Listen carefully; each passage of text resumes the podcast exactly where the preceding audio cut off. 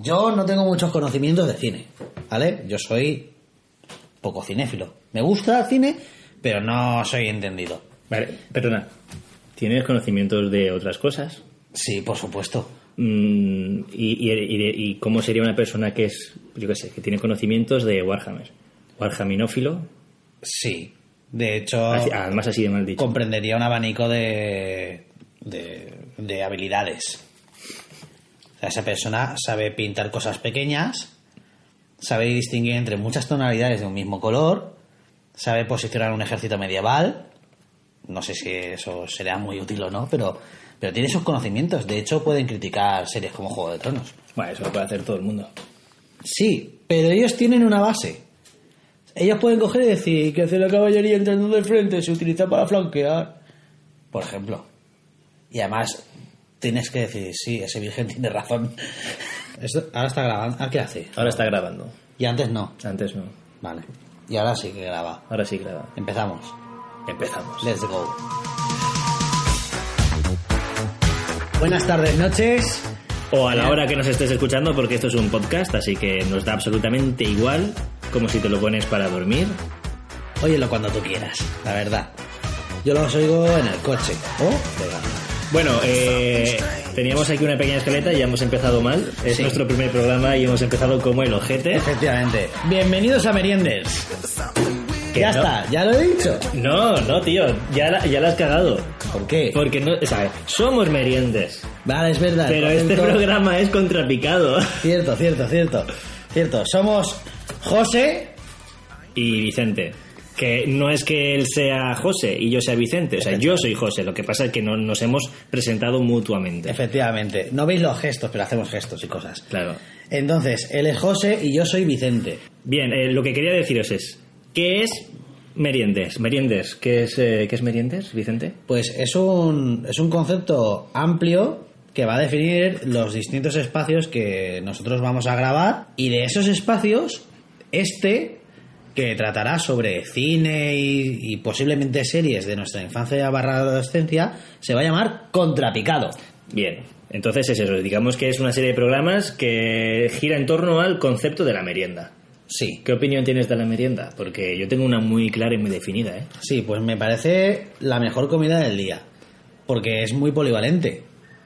Y está infravalorada y no sé qué especie de campaña hay o quién está detrás de estos intereses que quieren eliminar la merienda de, de nuestras vidas. Efectivamente, de hecho, he escuchado que hay gente que no merienda. Pues me parece muy mal. Mira, de hecho, tengo hoy aquí unas galletitas. Hombre, claro. Sé que esto es muy desagradable, pero están muy ricas. No, pero de hecho la gente puede escucharnos y merendar. Con lo cual es justo que tú meriendes. Vale, perfecto. También en cada programa, como girará en torno a, a lo que es la merienda, yo creo que lo suyo sería también decir qué estamos merendando. ¿Qué estás merendando, José? Oh, estoy merendando un café que no nunca puede faltar en mi merienda. ¿Y cómo está? Templado. Está frío porque he de decir que he hecho el café como hará dos horas, pero como ha llegado mi madre, estaba mi hija también dando aquí por saco. No, hombre, que la Han quiero pasado mucho. cosas, sí, pasado cosas. De que no hemos podido grabar y tengo el café aquí esperando a que empiece Claro. el programa. Tengo el café esperando el programa. Muy bien. ¿Pero por qué? Porque somos pobres. Ah, sí. La gente rica dice, oh, es mi hora de hacer cosas, toma el niño. Y se lo da a una persona a la que le paga. Ya, llámale como quieras. Bueno, Vicente, en el contrapicado de hoy no vamos a hablar de una serie, ni vamos a hablar de un cortometraje, ni... Vamos a hablar de una película. Muy bien. Yo, si te parece, te voy a poner eh, un trozo de audio seleccionado, ¿vale? Como pista. ¿Difícil? ¿Fácil? ¿Medio? Uh, Te voy a poner una escala que no te va a gustar. Del 1 al 4. Del 1 al 4 Sí. es muy incómoda una escala porque no hay un número que determine la mitad justa. Ahí está. Va a ser un 4. eh, 4 es difícil o es fácil. de- muy difícil. Ostras, En lo más alto siempre es lo difícil. estoy incómodo. Bueno, Vicente, Bueno. yo creo que ha llegado el momento de escuchar la pista, a ver si sabes de qué película hablamos. Muy bien.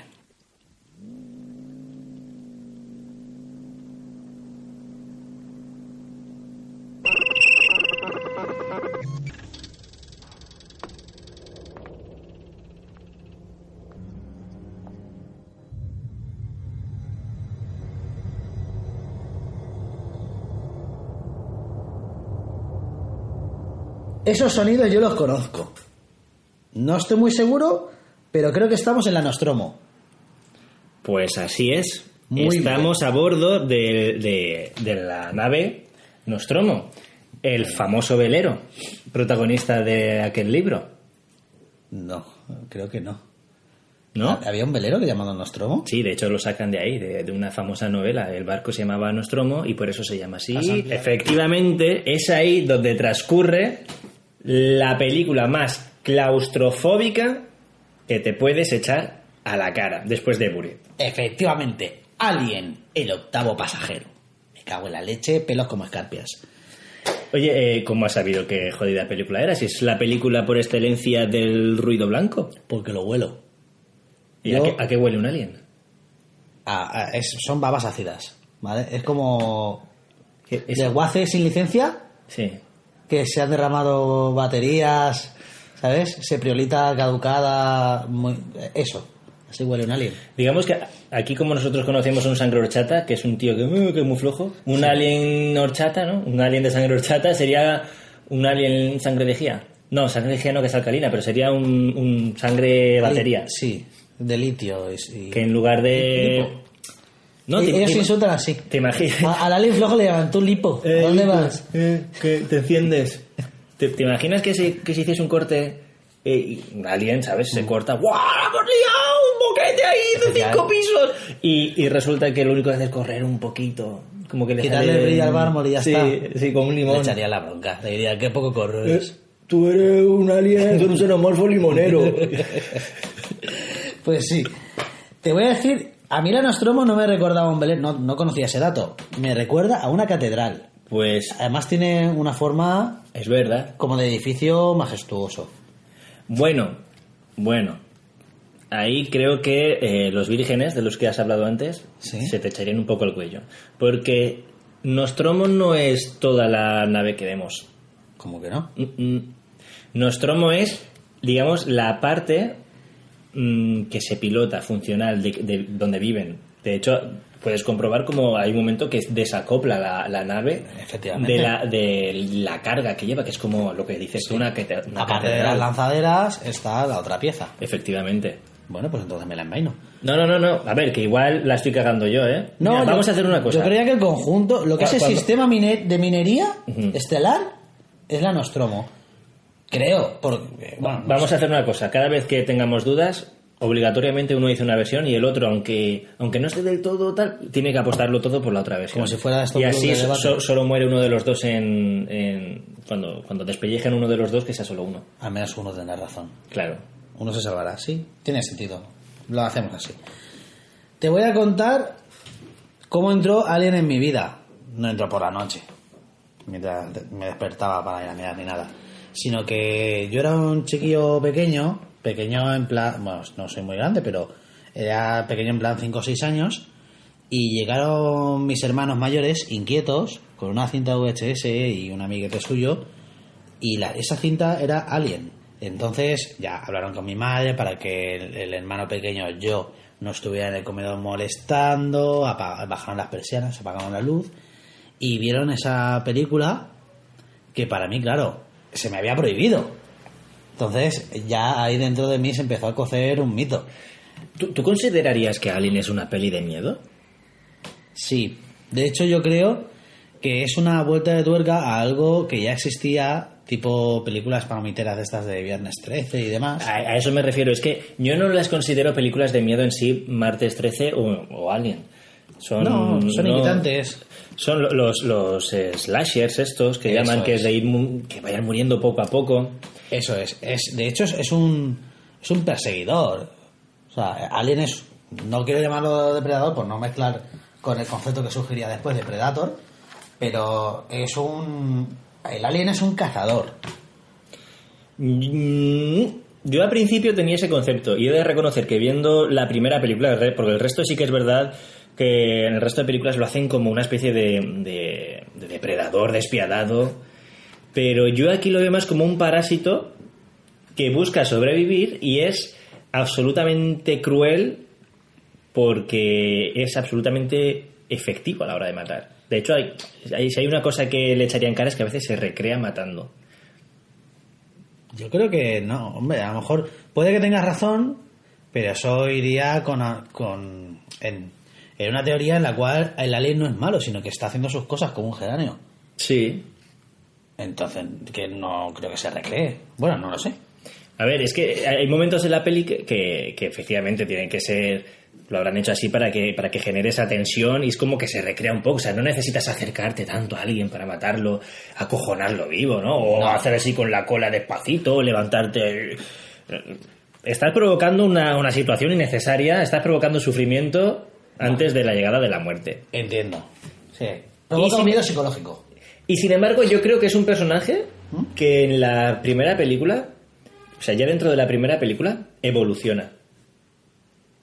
El, el arco de ese personaje cambia, porque pasa de ser un asesino, aparte de, aparte de salir y... sí, de distintas estado larvario, etc. Aparte de eso, eh, eh, evoluciona, ¿no? Pero aparte de eso, es como que al principio es un despiadado cabronazo que va matando en plan psicópata a la peña, poco a poco, y luego eh, lo veo como que me da penita. A mí no. ¿No te da penita cuando está acurrucado ahí entre los tubos? No. Pero nada. De hecho, esa escena. Luego, cuando pasemos a las conclusiones, quiero hablar de esa escena. Vale, vale. Porque esa escena es un poco artificial. O sea, no- sí, un no- poco como... no nos parece- conviene ahora mismo que de repente esté escondidito y que no vaya Claro. a matar. ¿no? No, mira, lo voy a adelantar ahora. Que leches. Tiene. En en la línea de Viernes 13, que hemos mencionado antes, siempre suele. Bueno, siempre no, pero es muy recursivo que la película termine. Recurrente. Recurrente, recursivo, recurrente castellano, sí.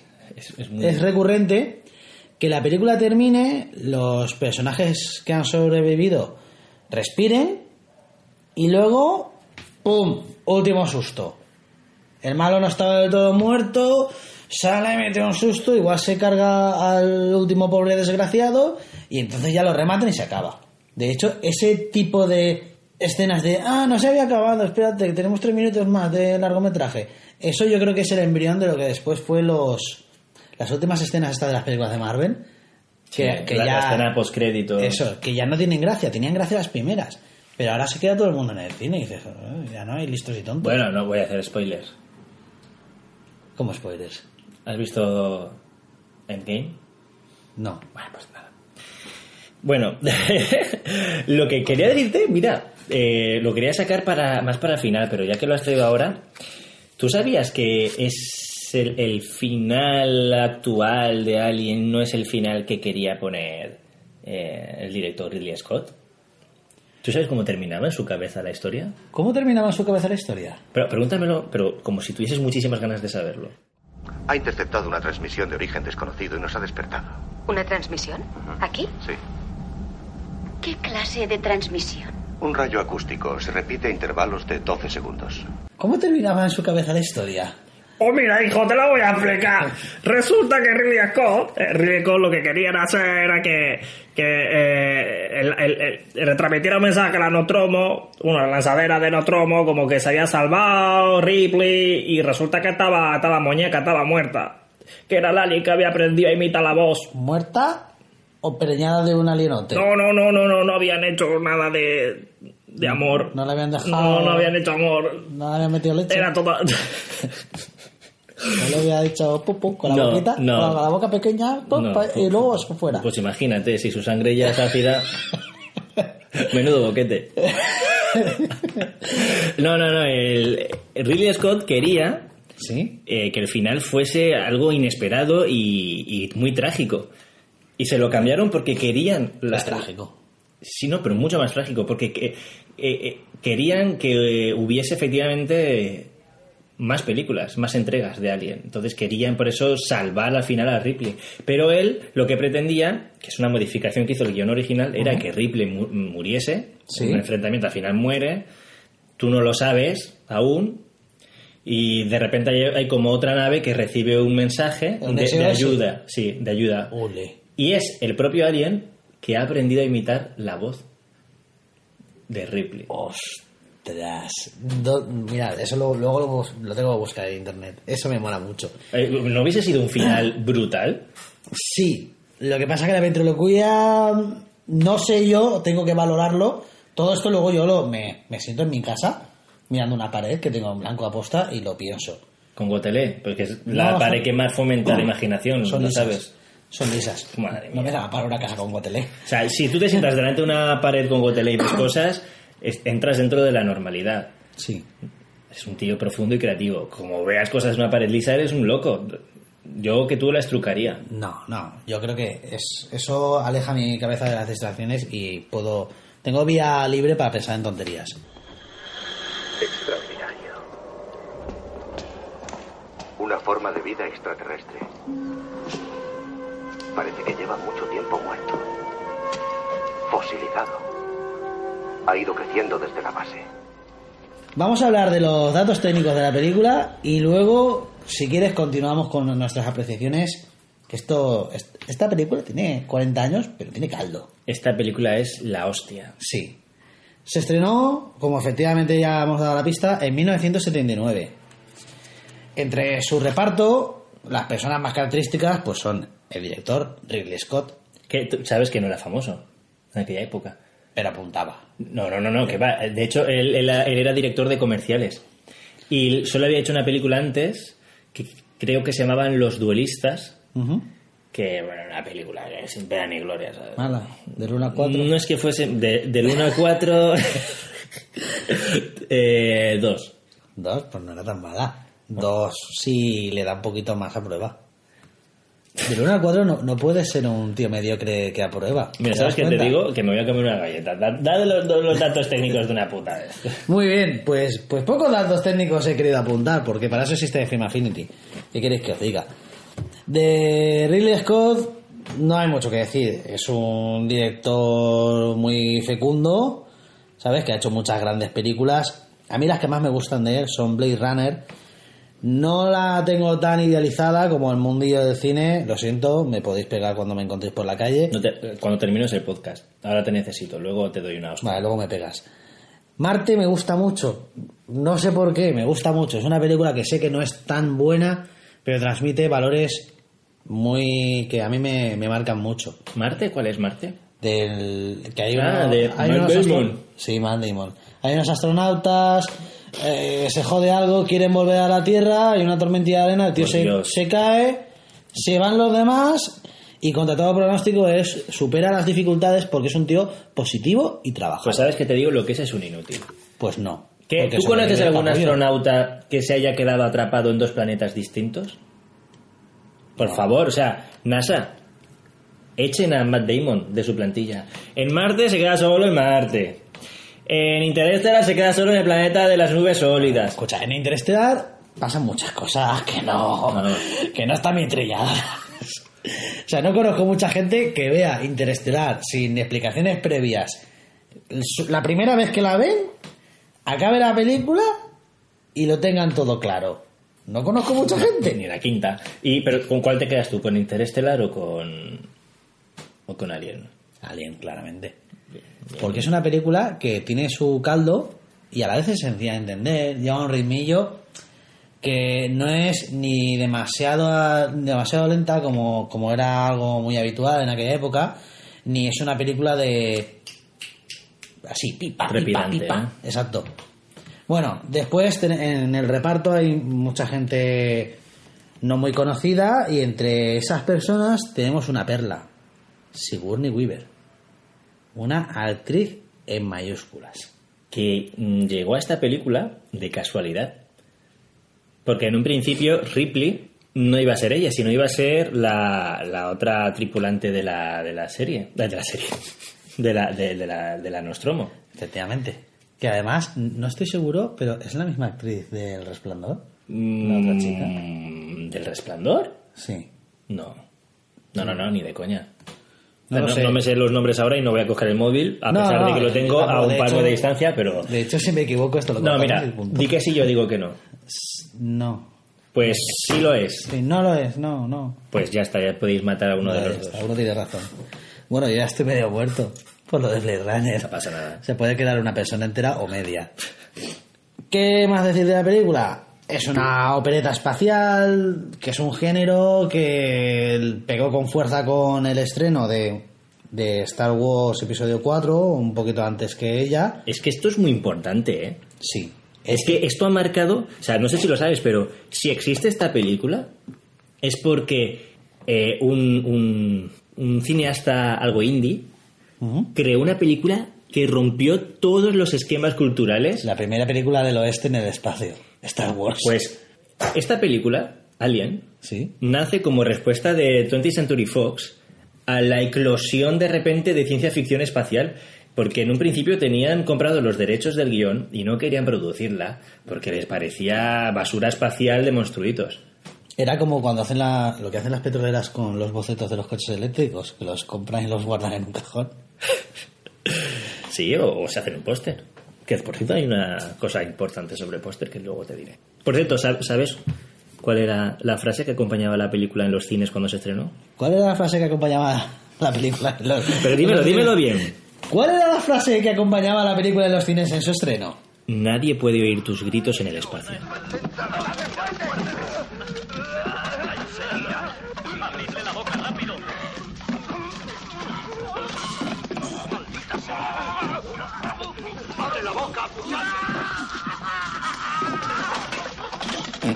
Acojonado.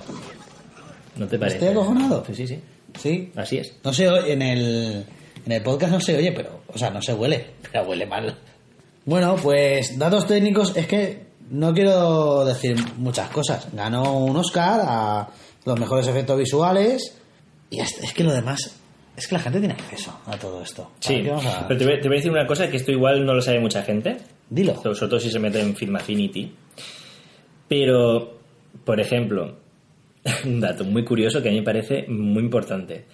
Esta película se puede considerar un clásico. Te voy a decir cuál es mi criterio a la hora de considerar un clásico. Bueno, mi criterio es el de mucha gente, no lo he inventado yo. Cuando una persona... Continúa, continúa. Continúa. Bueno, es que acabo yo de tengo- hacer un en, mi libreta, en mi libreta pone clásico sí en mayúsculas o en minúscula sí en mayúsculas otra vez. Bueno, No sé pues- si me ha leído en la apuntes. Bueno, pues, ¿qué diferencia una buena película de un clásico? Que pasa el tiempo y sigue siendo buena, que trasciende al tiempo. En esta película hay alguna cosita que chirría en efectos especiales, que aún así he de decir que son muy buenas, pero tienen una cosa. Fíjate que el Registro Nacional de Cine de Estados Unidos, ¿Sí? que es como si fuese eh, la- una asociación gubernamental que, que salvaguarda la cultura. ¿No? O sea, tienes que hacer mucho mérito para, para que cojan tu película y, y la pongan ahí. ¿vale? La biblioteca de Alejandría elitista de Estados Unidos. Sí, pues la ha incluido.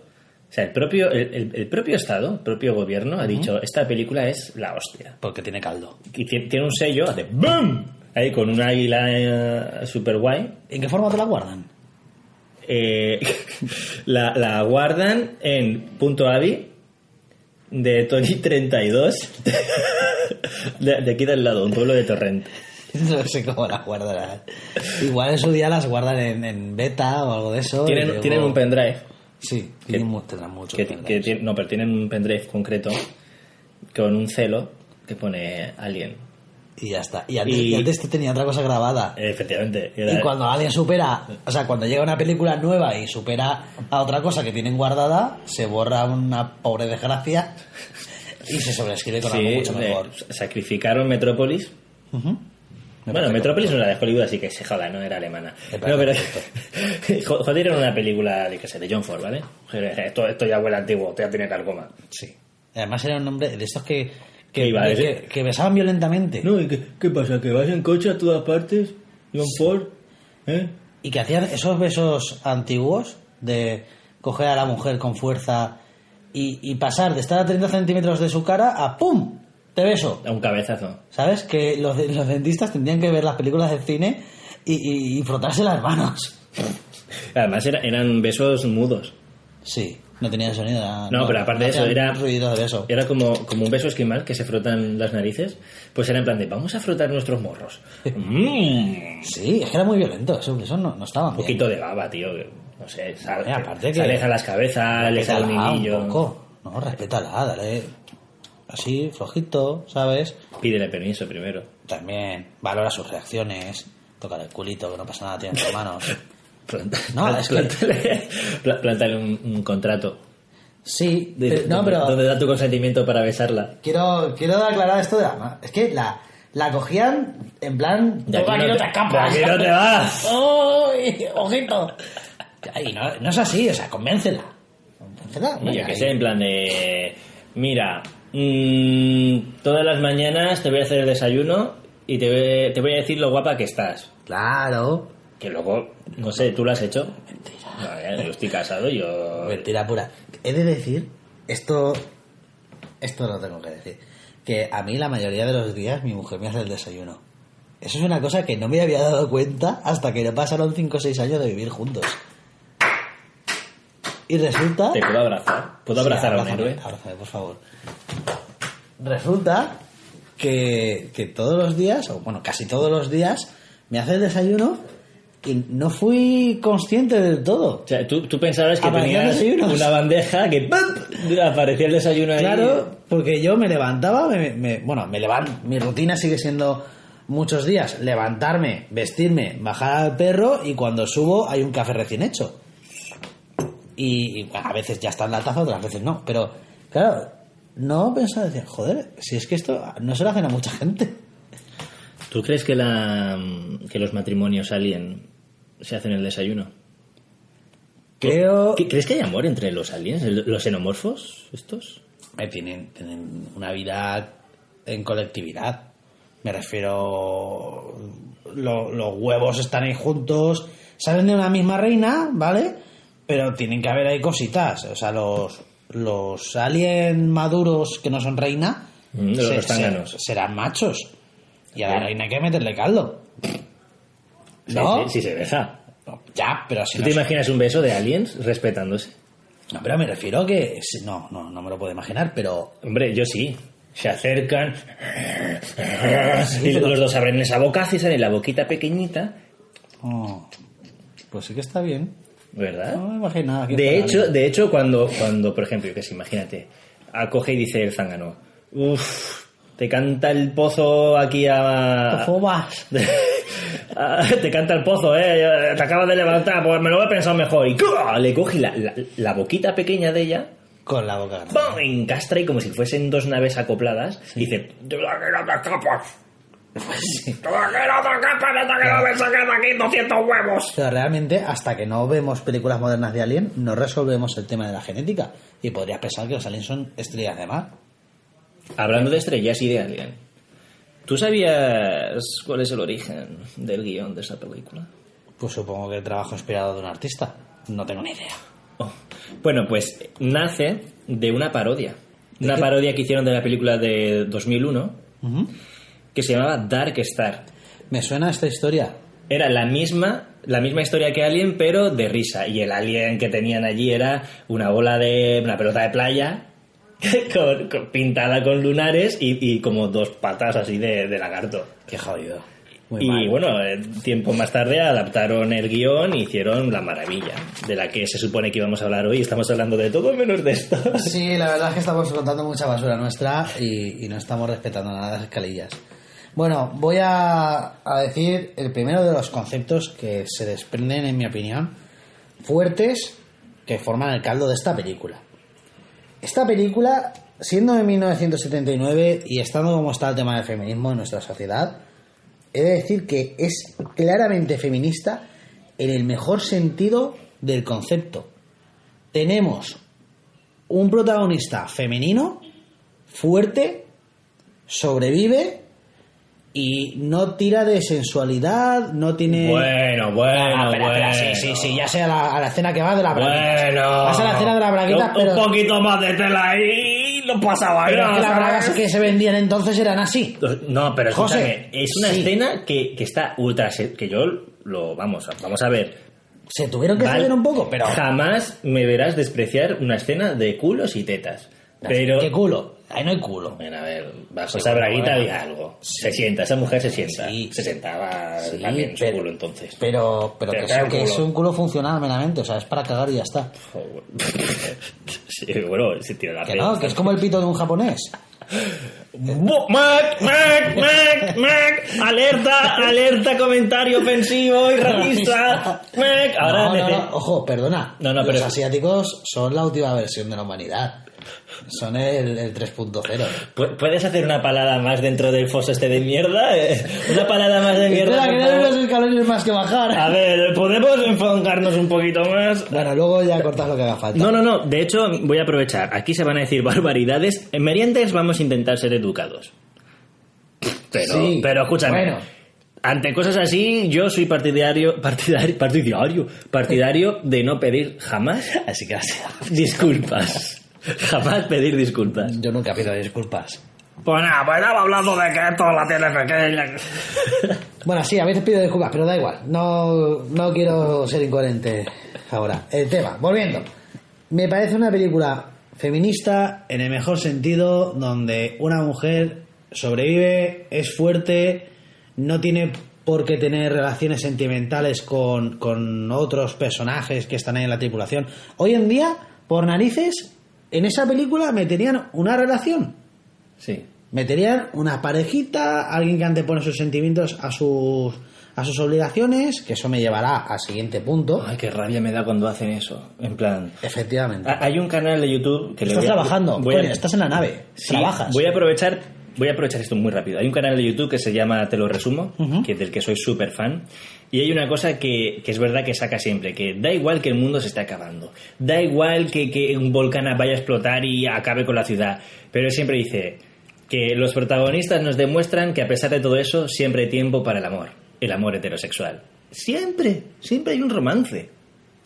Como si salvar el planeta o salvar tu pellejo no fuese suficiente. Es que pues esta película, efectivamente, como dices tú, Ahí está. De hecho, hay, una, hay un momento en el que Sigourney Weaver demuestra ser una profesional, pero, pero vamos, o sea, de, de la P a la última letra de la palabra profesional. al, Eh, claramente. al, la letra al. Es cuando la atrapacaras pilla al pobre desgraciado de su compañero y lo llevan en volandas entre dos, quieren entrar en la lanzadera que había bajado el planeta.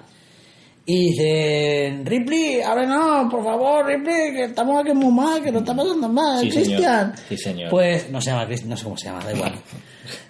Coge y dice, pues no te abro, no te abro porque tú te has leído las normas, ¿eh? Hay una cosa que se llama cuarentena, gilipollas. Llevas ahí un ser vivo que no conocemos de nada, bastante la estamos jodiendo, ¿eh? que teníamos que estar camino para casa y hemos para aquí porque el ordenador este hace cosas misteriosas, ¿eh?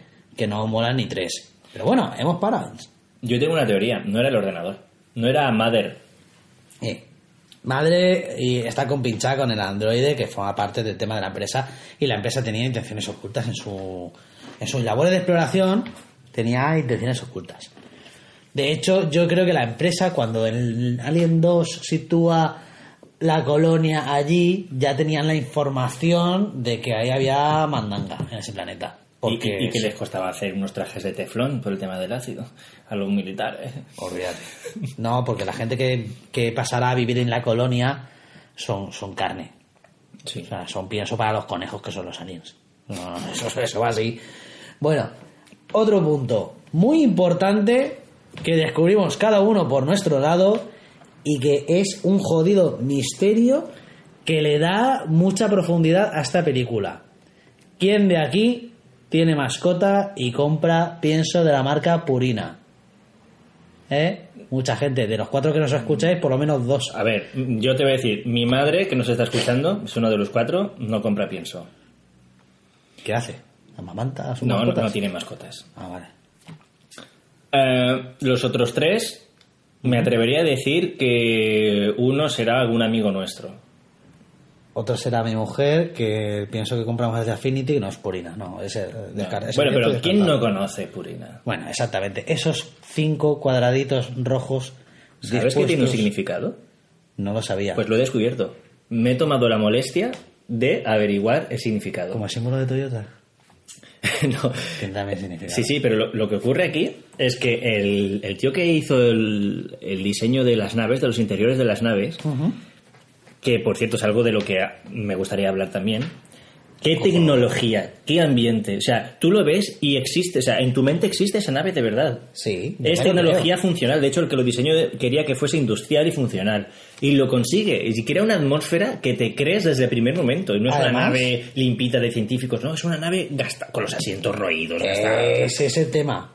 Bueno, pues perdona. Durante toda la película hay un montón de símbolos distribuidos por, Sí. por toda la nave. Y es un sistema que él mismo se inventó de información. Eh, zona de heridos. Peligro por eh, bajada en vertical. Eh, todo eso con, su- con sus símbolos. Se los inventó. ¿Qué coño me estás contando? Te lo juro. ¿Salidas de incendios? Sí, movidas ¿Baño así. para niños Pues- válidos? sí. Eh, baño ocupado. Vale, pero en un futuro en el cual nuestra simbología se, se ha perdido y han creado otra, O, o o, o, o le ha salido la competencia. Puede ser. ¿Quién tiene los derechos de la simbología? ¿eh? No, pero ese signo significa Sí. cuidado porque es Ojito una puerta. puerta. ¿Sí? Ojito puerta. Ojito puerta. ¡Ole! Tú sabes cuando dices, esto es una pared o una puerta. Porque es todo, es todo igual, es todo Claro. ahí blanco, ojalá. ta. Aparte, las Pues- puertas pueden ser automáticas o no. ¿Y, y te acuerdas cómo se abren las puertas? No, no sonido, sino que están, están divididas en cuatro. Es verdad. Cuatro. Y se- y se con cierran en el centro. medio. Claro. Hola, Dios. Y cada vez que veías lo de Purina, era una puerta. Ahora te voy a, le voy a dar una vuelta a tu cerebro que vas a joder. Alien es el futuro. Pero hemos visto el símbolo de Purina en otra película. Que está ambientada hace mucho, mucho tiempo en una galaxia muy, Muy, muy, muy lejana. ¿En qué película? ¿En qué momento? ¿Quién lo lleva? Dune, digo, Ah, eh, Star, no, no. Star Wars. Muy bueno, bien. perdón, perdón. La guerra de las galaxias. Es verdad. Ya está bien de Star Estamos Wars. en Paiporta. Pero no digas dónde vivo, cabrón. Luego lo cortas. bueno, total, van a escucharnos cuatro. Sí, en Paiporta. Eh, el- en la guerra de las galaxias, así es. que a mí me, me- me rayaba mucho de pequeño. O sea, en plan de, bueno, estoy viendo una peli. Que he de decir que a mí el efecto nostalgia no me afecta. Yo era un poco más objetivo. Cuando mi padre la veía, esta película es una pasada, hijo. Digo, Mi padre es contrario a eso. Eh, digo, todo esto es esta- mentira, esto no ha pasado. bueno, pues yo lo veía y decía, "Eh, está bien, hay muñequitos. y, y me sacaba de la película de lo de Purina, me, me rayaba porque pensaba que era publicidad encubierta. Es que rompe todo. Sí, sí, sí. sí. Porque hay una línea que podemos seguir entre las que ya existe la simbología de Purina en un pasado muy lejano, existe en nuestro presente, con lo cual es, esa, esa empresa ahora fabrica pienso para nuestras mascotas y en el futuro esa empresa está vinculada a la minería espacial. ¿Qué nos dice esto? Que diversifican sus productos y que han sobrevivido a los milenios con, con unos valores estables y, y muy fuertes. O sea, Purina no es ninguna tontería. ¿Tú te imaginas que Purina hace pienso para aliens? Es que hará pienso para aliens en el futuro. Para xenomorfos. Sí, nosotros somos el pienso de los aliens del futuro. Claro. O sea, hay un plan maestro, hay una mastermind, que dicen los ingleses, que, que lleva todo esto muy estructurado, que tiene flechas que van de un sitio a otro, y nosotros no, vamos, no, no entendemos ni media de todo esto. Ahí lo dejamos. Purina Bueno. es un jodido misterio. Bueno, eh, realmente era un misterio hasta que he descubierto el significado. Sí. A mí me tenía muy rayado. Vale, sí, sí verdad, no era tan misterio. Y ahora, bueno, todo lo que hemos dicho sobre Purina y el, el conocimiento que atesoran y que diversifican, bueno, pues todo esto se va a la mierda porque he dicho que era el símbolo de la puerta. Ya, pero es que yo, aunque soy una persona a la cual le gusta mucho la película de Alien, como no soy cinéfilo, se me disculpa desconocer todos estos datos. Solo nos falta encontrarlo. Ya me he encargado yo de eso. He preparado este mecanismo de búsqueda. Está programado para localizar un objeto móvil. Bueno, ¿y, y qué me dices? ¿Qué me dices de ese libro llamado Necronomicon de H.R. Giger? Que por cierto, también trabajó en Dune. ¿No te sonaba estéticamente parecida la tecnología de la peli de Dune con la de Tiene, los. tiene su aire, aunque Dune a mí se me hace espeso. A mí Hostia, es que, es que Dune, eh, Dune me para, hace hablar, bola. para hablar de Dune tenemos que reservar varios programas, ¿eh? Porque tienen mucha carne. Pero bueno, Y muchos gusanos. Otro punto que quiero decir. ¿qué diseño, tío? ¿Qué diseño de alienígena? ¿El de Dune o el de Alien? Elige. Di uno y el otro. El de Alien. Eh, El de Dune. No, no, no. ¿Qué diseño, qué cosa más mm, incómoda de ver, a- terrorífica, innovadora. ¿Sabes cómo estaba hecho el traje? Con restos de vacas. Ay, bueno, a ver. pu- Puedo, Bueno, hay más cosas, Puedo, más corregir, cosas. puedo corregirte. Corrígeme, vamos. vamos. Se, se usaron trozos, o sea, eh, órganos de vacas y de cabras para hacer lo- el- los huevos. Sí, pero el traje, El que traje- llevaba el, el negrito este, que era muy flaco y muy alto. ¡Man! ¡Man! Vale, eh, es que es un hecho objetivo, no sí. era claro. Del 1 al oscuro. 4, Po- Podemos, a partir de ahora, para que nadie se ofenda, podemos llamarlos los oscuros y los claros. no, marrones. Yo, yo lo veo mejor como marrón. El, el chico era marrón. bueno, a ver, el traje del alien era un traje de puta madre. Sí. Y no estaba hecho con vacas. Pues yo no sé dónde lo había escuchado y, y yo vivía en la creencia de que era un traje hecho con restos de vaca. No, de, de hecho, fíjate, ayer me quería preparar esto bien. No pensaba que me iba a servir para dejarte en ridículo delante de. Constantemente. pero, pero efectivamente me vi un reportaje, nada, 20 minutitos de, de insufrible inglés. De, de- Sí, pero 20 de- minutos de, de- de cómo tierra. hablan, de cómo así, pero bien invertidos ahora mismo, de cómo hicieron los efectos especiales. Sí, bueno, ahí tengo. El único efecto que no me gusta es ese raíl que atraviesa la mesa de, de donde comen, por el cual irá el alien pequeñín. Ese No, que- no el lo vi, no lo vi. Pues- está rebelde, ¿eh? ¿Cómo? Está rebelde. ¿Quién? El alien pequeñín. Sí, pues cuando sale del, del torso Sí. de, de la primera víctima, se da- bueno, grita, "Eh", grita y se va como, como si fuera corriendo, pero no corre. Porque lleva una guía y hace como un cochecito de Scar Street y hace, ¡pum! Eso es. De hecho, igual ni gritaba, era el sonido de No, claro no, gritaba, eso estaba editado. Pero que el, el tema es ese, que hay cositas en la mesa que ocultan el, el raíl y es un efecto muy básico, bien llevado a cabo. Aún así, de todos los efectos enormemente buenos que tiene la película, ese es mi no favorito. Hostia, pues yo tengo uno claramente que es mi... Bueno, tengo dos. Uf, Cuando lo vi, ¿No favoritos? tengo dos no favoritos. Es más, son dos que dije, qué pena. Qué pena con lo bien que iba la peli. Vaya. Hay uno, es que es muy evidente, joder, con lo bien que iba la película. Cuando mm, el androide Ash se vuelve tarambana y se pelea con la peña, le arranca que- la cabeza. Ahí está. Cuando ponen su, en la cabeza del muñeco sobre la mesa y hacen ese corte que Sí. ingenuamente se creían que no Sí, se iba a dar a cuenta colar. nadie. Joder.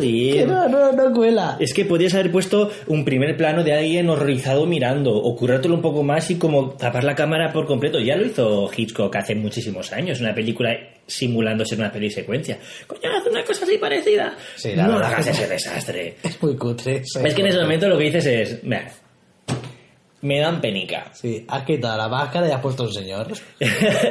y luego, cuando sacan al xenomorfo de, de la nave, ¿vale? Sí. Cuando sale, el tío se colgando, que se enciende los motores, que se ve que es agua, que tira, que en- en- de lejos es un efecto que mola, pero joder, Ya, no, pero no- no te pongas de no, manera que te caigan los boterones y que el tío se nota que está cogido así de la cintura. Sí, de cualquier manera. La verdad es que estaba haciendo como su primera clase de, de escalada. Sí. Sí, no estaba muy bien. Otro punto que me interesa recalcar, muy importante, es el tabaco. En el futuro, la gente puede Puedes fumar. en las naves. Viva la libertad. Yo soy antitabaco total, ¿eh? Y yo también, Pero viva la libertad, tío. aunque fumo. Pero da igual. Te odias a ti mismo cuando fumas. No, fumo muy poco, alguna vez. Pero cuando fumas, ¿qué sientes? en- ¿Qué sientes? Aparte de escozor. Me quiero sentir como un vaquero. Pues deberías de mascarlo. No A partir de ahora, coge un cigarro y máscalo delante de... Cuando vayas a la falla, No soy tan hombre. cuando vayas a la falla, coge un cigarro y muérdelo delante de la gente. No, de hecho, ya no fumo. Ya no soy fumador. Me he sentido incómodo. Ya no soy fumador. Sin embargo, nos gusta que la política antitabaco en el futuro haya cambiado. No me gusta que haya cambiado tan radicalmente. Es que somos los humanos de bueno, es excesos. que igual la, la ley antitabaco, una vez has salido de la órbita te- de terrestre, ya no se... ¿No se aplica? Claro, ¿Son cielos internacionales? claro. Son, Puede ser. son espacios internacionales. Sí. El tema está en que me parece que llegan muy al extremo de permisividad porque hay veces que hay gente comiendo y en la misma mesa otra persona está fumando. Y lo ven normal. Bueno, estamos hablando de no es un bar. el final, pero estamos hablando del final de los 70. Sí, ¿vale? pero no están en un bar. En Yo, una yo, yo tengo 30 años. Me crié en los 90, ¿vale? ¿Tienes 30 años? Sí. El médico fumaba, tío. ¿Pero dónde? En la, en, en el- en- en la consulta. No, no es lo más grave. sí, sí, Sí es que lo hacían, lo que pasa es que tenemos esa especie de amnesia, pero joder, antes lo hacían y te portabas mal en el parque, venía un señor mayor que... Te echaba que- humo en la cara. No, pero... Te decía, "Ala, no, que te venga". cogía y decía, ¿tú qué estás haciendo? Y no pasaba nada. Sí que es verdad. Y podías recibir golpes de señores que no eran tus padres. y a la gente no le importaba. Bueno, el tema es ese. El tabaco está bien visto. Es algo a recalcar. No sé, a mí me, me impresiona. A la gente yo creo que en el, en el momento de visionarla en el 79 era algo normal. Nadie pensó en ello. Nadie pensó que, en nuestro, que en el futuro... Pero yo yo creo que lo hacen aposta. No, no, lo del ah, tabaco... aposta. eh, mira, un lo- lo- accidente. No, que, escucha... Que, el- que el tabaco sea una mierda ahora. Sí, no, pero quiero decir, el tema de que fumen es más, una- más que una cuestión estética.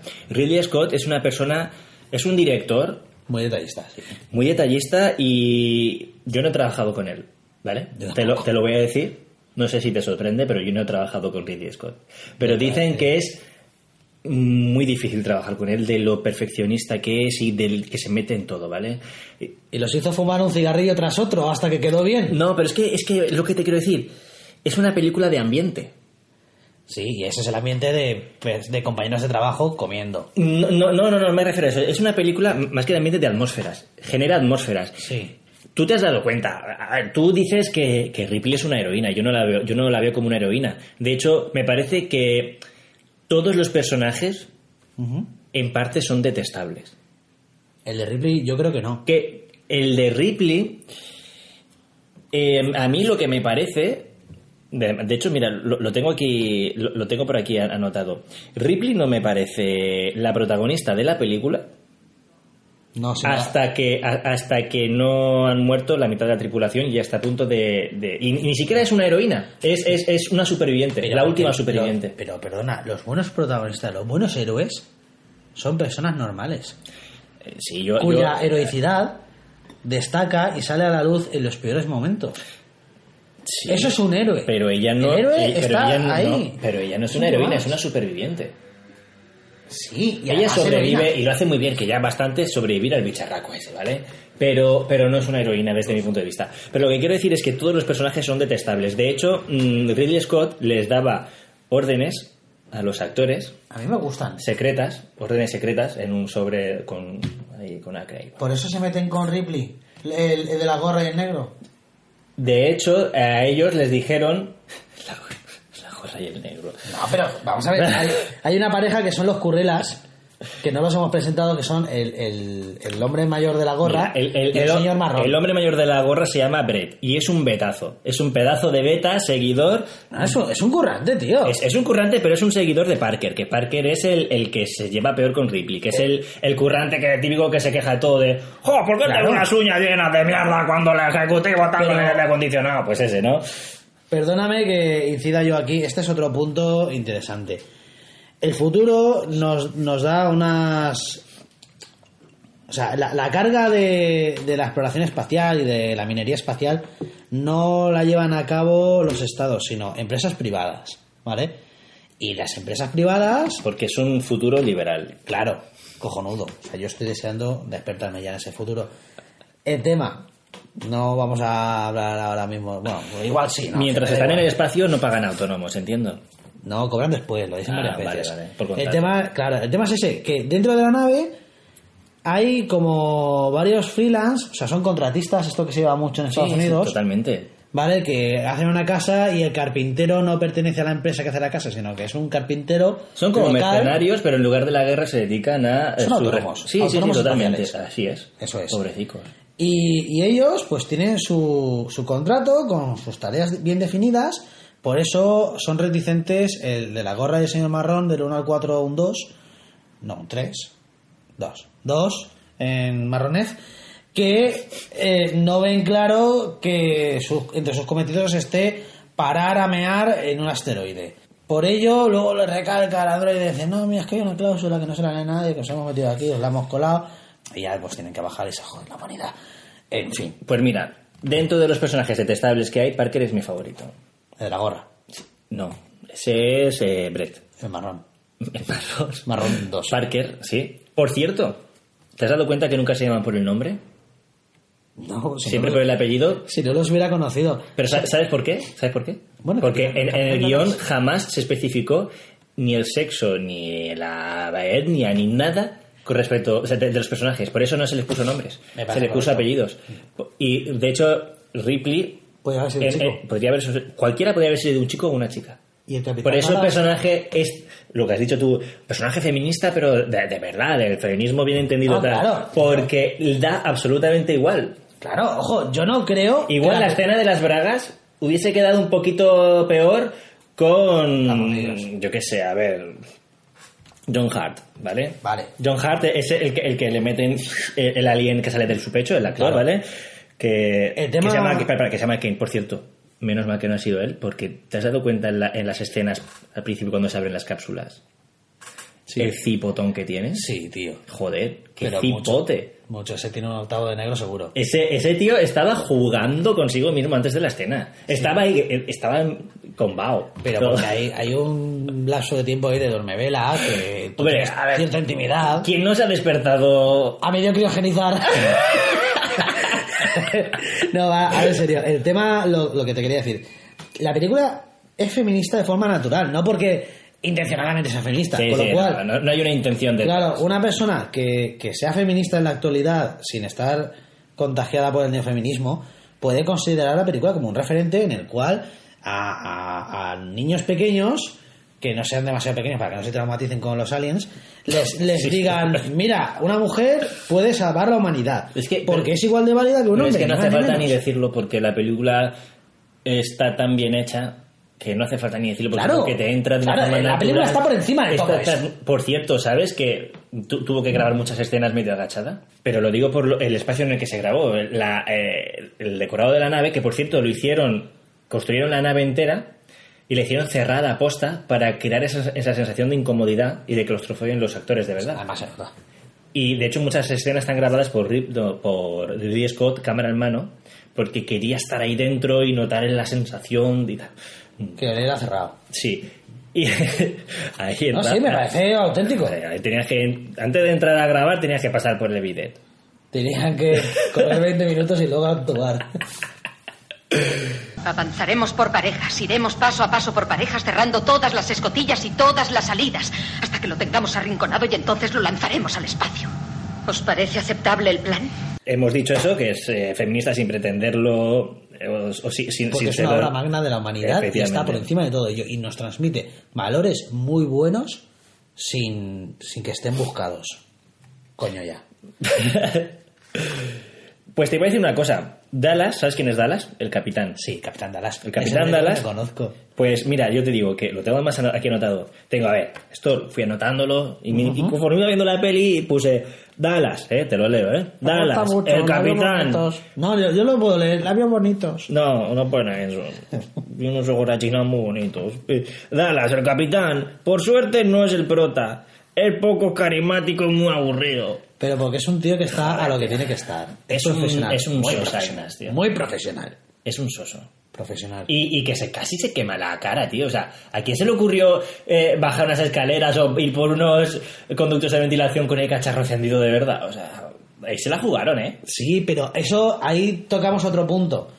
Son un grupo de, de civiles que tienen unas profesiones muy bien definidas e improvisan armas para pelear contra una puta máquina de matar. Eh, Está claro, pero digo que quien, quien grabara eso, quien lo diseñara. Sí, o sea, el que grabó eso, tanto le costaba no, no tenerlo encendido. No, pero es que esos accidentes son naturales.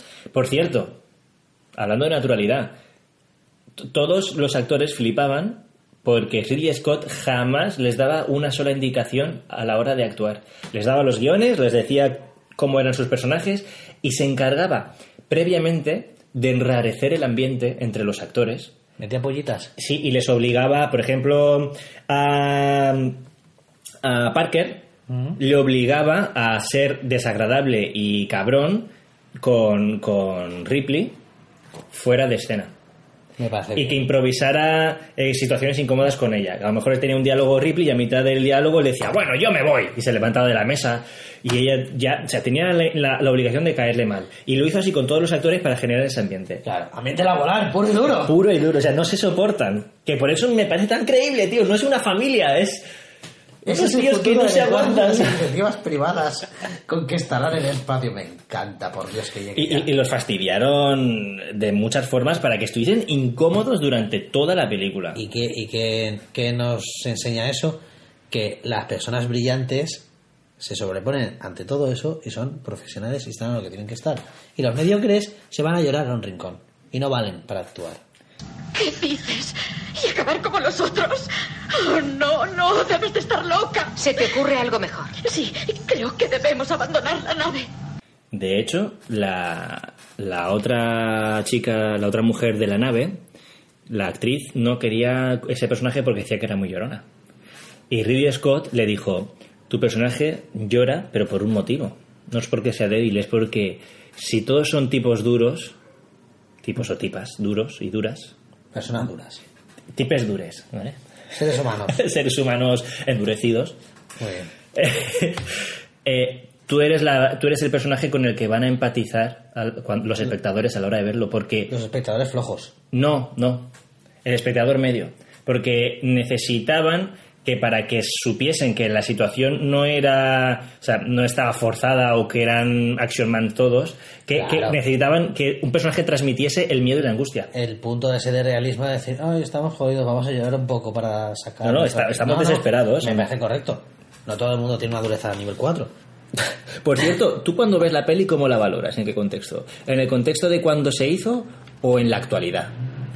Yo he de decir que aunque sea una persona mediocre en cuanto a conocimientos cinéfilos, soy capaz de valorar, ponerme en situación y Perdona, que tenemos aquí un puto tiranosaurio Rex en una moto.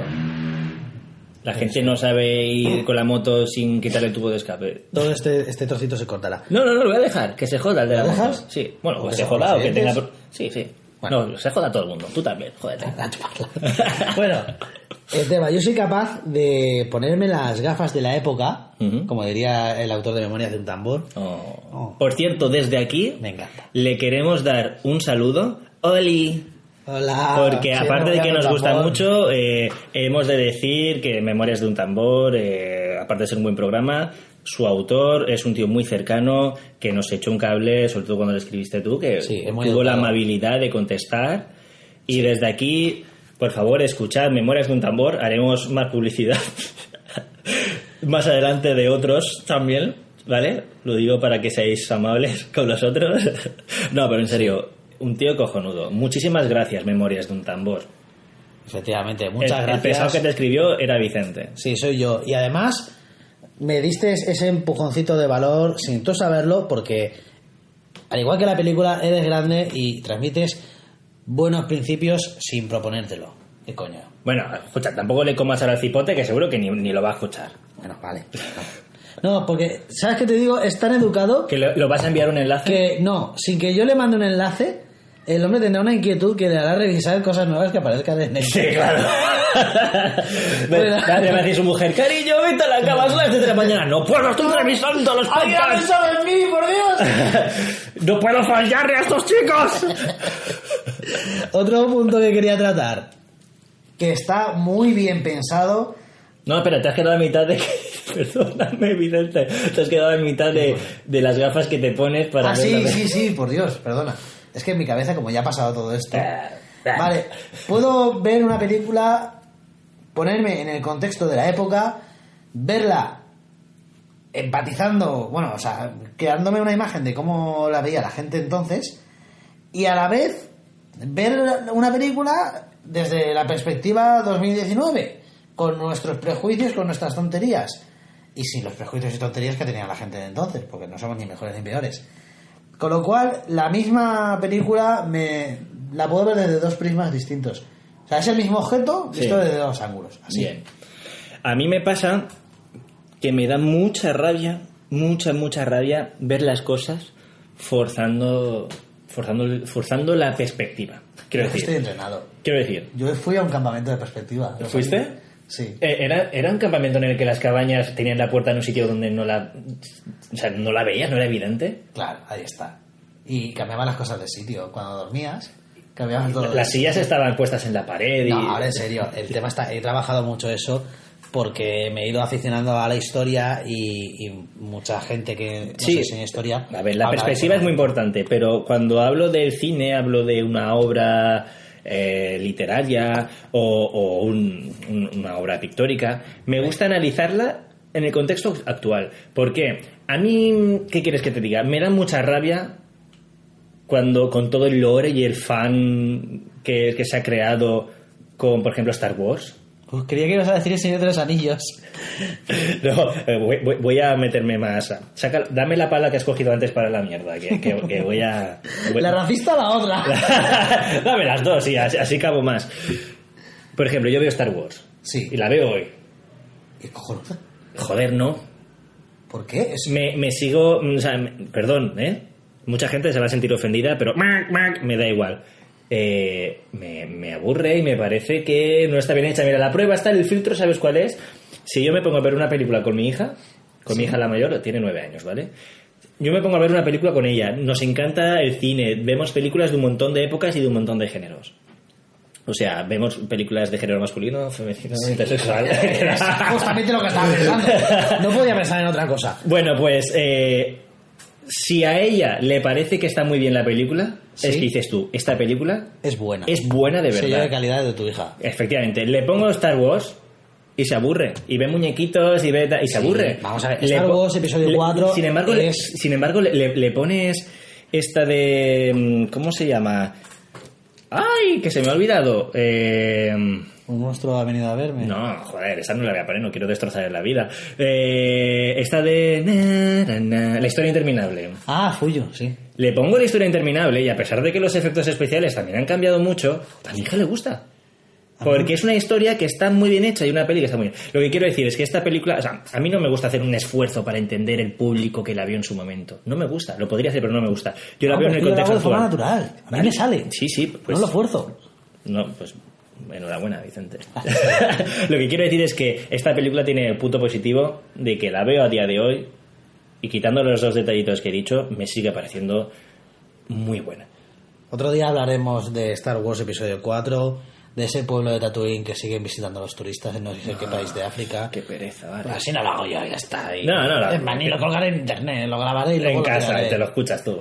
Lo No, grabaré, lo pasaré en pendrive y lo tiraré. Lo que quiero decir es que es muy buena película porque para mí ha pasado ese filtro.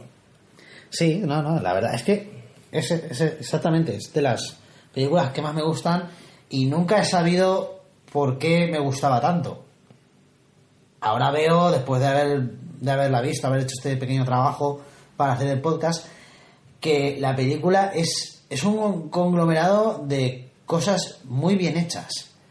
Es una película que transmite el terror espacial, que sabe, o sea, sin, sin meterse en cosas muy Lovecraft. ¿Se dice Lovecraft? Sí, ¿por qué no? O Lovecraft. No, bueno, igual, ¿cómo se Ah, diga? vale. Espera, ¿Sabe si lo dices en inglés, métete hasta el fondo. Hazlo como muy rápido y... No, no, pero la clave está en decirlo muy rápido y arrastrando las, las letras, o los fonemas. Lo he dicho tan rápido que lo he dicho mientras hablabas. y la- dices el. ¿eh? Lovecraft. Bueno. Que, que digan, hostia, este tío habla mal inglés. Y dices, no, porque tiene acento de Glasgow. El actor, digo el actor, el autor de los libros de Colulu, bueno, no se puede decir Colulu, porque aposta tiene una pronunciación jodida. El Chulu. Chu- Chulu. Chulu, ese. El bicho. Ese. La bicha del mar. Eso es. Cuando nos presentó el concepto del terror cósmico, yo creo que ese concepto está ligeramente da sin chocar. ¿Cómo se dice cuando una línea pasa rozando una curva? ¿Sabes lo que te digo? Que no. Matemáticas. Sí, o sea, le da, pero no, no se cruzan. Eh, no sé. Bueno, roza, roza ese concepto. La película dice, toma, le da efecto al terror cósmico y ahora va a entrar en la portería. Pues hace esa cosa ¿Se a la puede decir vez... que es un chute de, de, de Oliver? Sí, es muy, es un con muchas cosas buenas. ¿Es el tiro del halcón de, de-. Es la catapulta infernal de los Dios. de los gemelos, como se llamen. Sí, del unicejo y el, y el diente de Abrelatas. Sí, que además son gemelos. Pues ellos, catapulta infernal. Muy bien. No, no, no, lo dejo. No, no puedes dejar todo. No, todo no. Voy a, solo voy a quitar mis cagadas. Va, no, en las mías también. No puedes quedar tú como un puto amo, yo como un bufoncillo. Ajá, Aprende, aprende Bueno, sí. a usar el audición. No puedes aprender a editar, pues estoy practicando. El otro Vale. día hice dos pistas y las junté.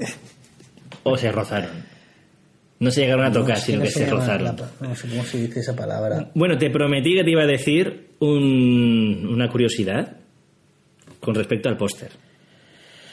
Háblame del póster. Estamos llegando al final de ese momento de decir... ¿Tú te acuerdas de la portada de la peli, del póster y todo eso, cómo era? ¿Qué imagen sale?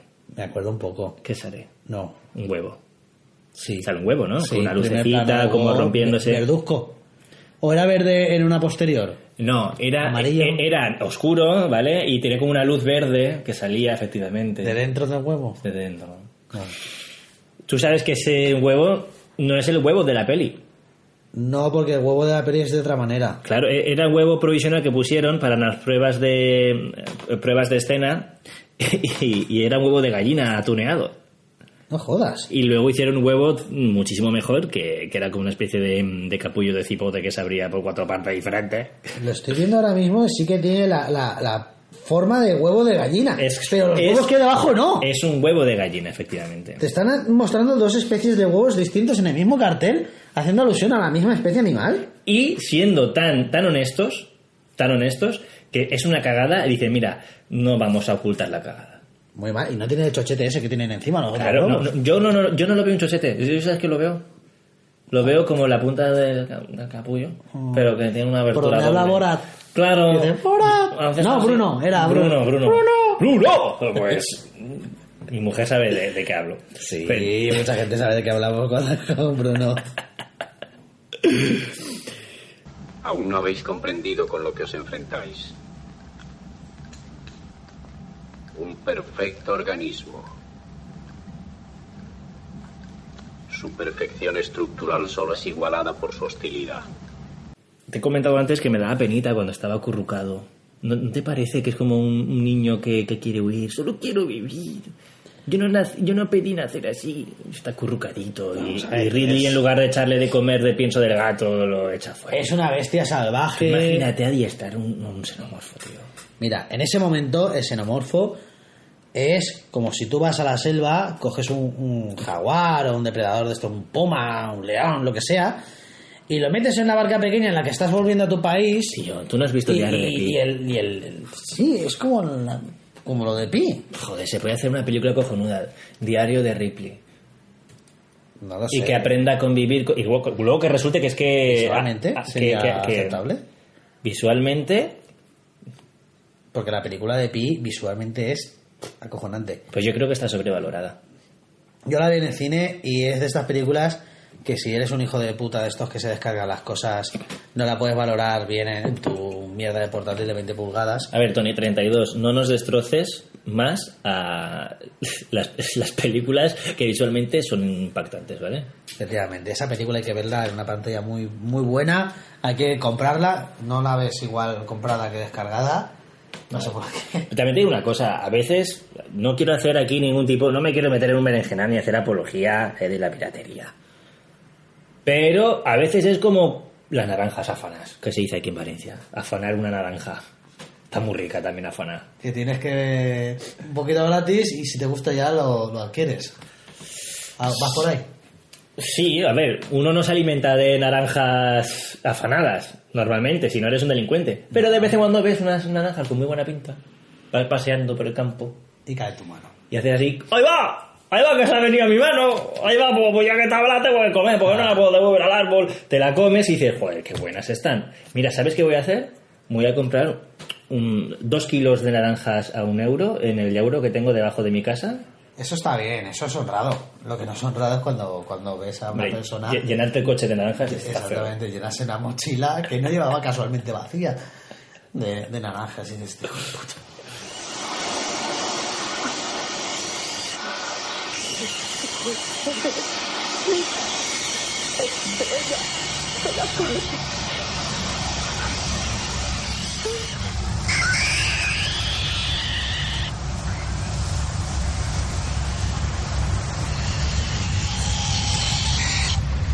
Bueno, pues yo creo que de la película he dicho todo lo que tenía que decir. Yo quería decir una cosa que es una incongruencia y, y por mí yo ya vamos a la conclusión. Y es que eh, en momento estrella de Ash, del androide, que por cierto era- lo puso muy acertadamente, no estaba en el guion y, y lo incluyó la, la productora, ¿eh? Que fuera, que ese personaje fuera un No, robot. no, de re- el personaje entero. El personaje, su misión, todo, todo. Y creo que le dio una vuelta de tuerca Le interesante a la, a la película. Que da profundidad. Y, y le da también el tema de el misterio que hay en la Tierra, porque no solo lo que ocurre en la nave, sino, hostia, qué hijos de puta. Claro, porque en la Tierra hay grandes empresas con intenciones ocultas. Engrandece la historia. Sí. Bueno, pues eh, Ash... cuidado donde compras el cuarzo, que no todas las empresas son honradas. Ojo, ¿eh? El androide dice que, que admira, o sea, que no siente animadversión por la tripulación, aparte de ser un poco. Es un poco cabrón, pero dice que no siente animadversión por ellos. De hecho, espera que. Dice, espero que os salga bien o que ganéis, una cosa así, ¿vale? Pero dice que admira la pureza del xenomorfo. Porque es un producto terminado. No, no, pero. Lo sabremos después, con las siguientes entregas. No, pero me- se refiere. No, yo bien. creo que se refiere a la pureza que es un ser puro. Es No. un ser puro. Se refiere a que es el Ferrari de los depredadores. el xenomorfo es un producto cojonudo de ingeniería, de un tío que lo ha hecho ahí. Es- es- ¿Se podría decir que el tío, cada vez que se marca un tanto matando a alguien, termina diciendo ¡Sí! o alguna mierda así? No creo, pero creo que la joder con el vecino. Creo que la metáfora de Ferrari de los depredadores le va bien a Xenomorfo. Es un producto bien diseñado, con buenos acabados, ¿sabes? La empresa que te lo vende te ofrece una buena cobertura, bien todo. Y estoy deseando que saquen xenomorfos, Es que deberían sacar Xenomorfos. pero domésticos. Claro, el pequeñito, que no crezca, tamaño toy. En plan... Claro. Y de- y con los dientes Y limados. que lo tengas que bajar a pasear y se coma a los perros del parque. Que cada, cada vez que deja un truño, claro, tiene un ojete reforzado porque cada vez que suelta un truño eso es ácido puro. Y Y ahora le llega hasta la ojeras. vecina. Hostia, qué bueno. Compren xenomorfos. Bueno, Vicente, creo que va a ser el momento de dejar una frase que concluya nuestra opinión sobre esta película e ir cerrando el programa anunciando también qué película he elegido esta vez, porque esta debe decir que la has elegido tú. Sí. ¿Qué película he elegido para la- el próximo el próximo episodio de Contrapicado? No, no recuerdo qué película es. No, no te lo he dicho aún. Ah, mira, mejor, entonces no se me ha olvidado, no ha quedado mal. Bueno, ¿cómo, cómo concluyes tú? Me Todo parece. esto, ¿cómo lo cierras? Sí, me parece que es un clásico indiscutible. Es un- una película que si te gusta o sea, ciertos géneros, tienes que ir a morir a ella sí o sí. Es como el que le gusta leer ciencia ficción y, y no se ha leído la fundación. O sea, está haciendo mal, tiene un agujero ahí en su trayectoria, en sus inquietudes. Es una película que si te va la ciencia ficción, si te va el terror, si te gusta el espacio, si te gusta el rollo Viernes 13, si te gusta cualquiera de estas cosas, esta película reúne todo eso, lo mezcla bien y te sienta de puta madre. O sea, es así, no. O sea, no es mal. una, una mezcla que te sienta de puta madre. Sí, es un 4 sobre 4. Un 4 sobre, sobre 4. Sí. ¿Sabes cuál creo que también es un número muy incómodo para valorar? El 7. No te creas, porque si te contempla sacar un 5 raso. Pero, pero no, no- no te, ¿no te incomoda? Aprende a vivir con 7. Aprendiste a ver con perspectiva y a, Sí, a convivir el con truco está en tener un 7 pintado en el espejo y todas las mañanas cuando te afeitas, obligarte a mirarlo. Pero de- no, mejor.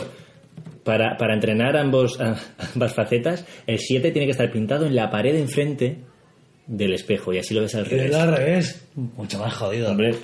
A ver si lo hago cuando llegue a casa. Bueno, yo, yo eh, no puedo estar más de acuerdo contigo. Es una película excelente, eh, tiene una calidad de imagen brutal, muy bien iluminada, una atmósfera muy, muy bien cuidada. No sé, me parece una, una obra maestra del cine, Sí. la verdad. Y que dio, dio paso a toda una cultura eh, pop que se originó lo que llamamos meme, ¿no? Eh, to- todo, lo que se, todo lo que se originó después, la industria que hubo después de, de Alien, eh, la- Videojuegos. sí, eh, videojuegos, la- revolucionó, o sea, digamos que su, su, su grano su grano de arena gordo en, en, la, en la historia lo ha puesto y es notable. Y además es una película excelente. Bueno, pues Nos despedimos. no, aún no, tengo que decir yo la película. Dila. Ostras, Ay, no se acuerda. sí, sí que lo sé, pero no sé si te voy a matar. Jodas. Indiana Jones, ¿Cuál de todas? la primera, en busca del arca perdida. Me gusta. Pues, Me gusta. Ahora me gusta mucho más que la de la cruzada. pues desde aquí, resérvate todo esto, ¿vale? Desde aquí deciros que Contrapicado va a llegar a su fin y que podéis eh, No, escucharnos. Sí, va a terminar aquí, cierro ya. Va a llegar aquí el final de este episodio. No, no va a llegar. ¿Me has asustado? No va a llegar. Pero vamos a hacer más contrapicado. Acaba de anunciar un segundo episodio.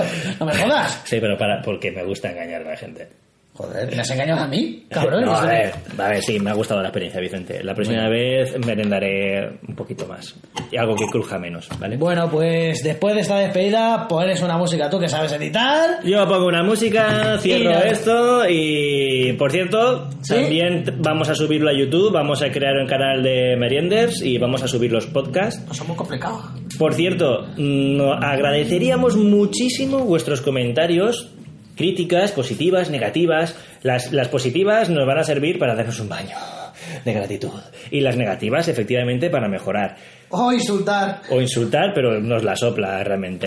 Y si os ofendéis, pues que os jodan. Bueno, qué bien tratamos a la peñita aquí. Ya he dicho que no soy buena gente. O no sé si lo he dicho, pero da igual. No bueno, nos vemos en el próximo Contrapicado con Indiana Jones. Tu, tu, tu. Eso no es Indiana Jones. No, pero da igual. De hecho, voy a poner esa música para cerrar. Muy bien, José. Hasta luego, chavales.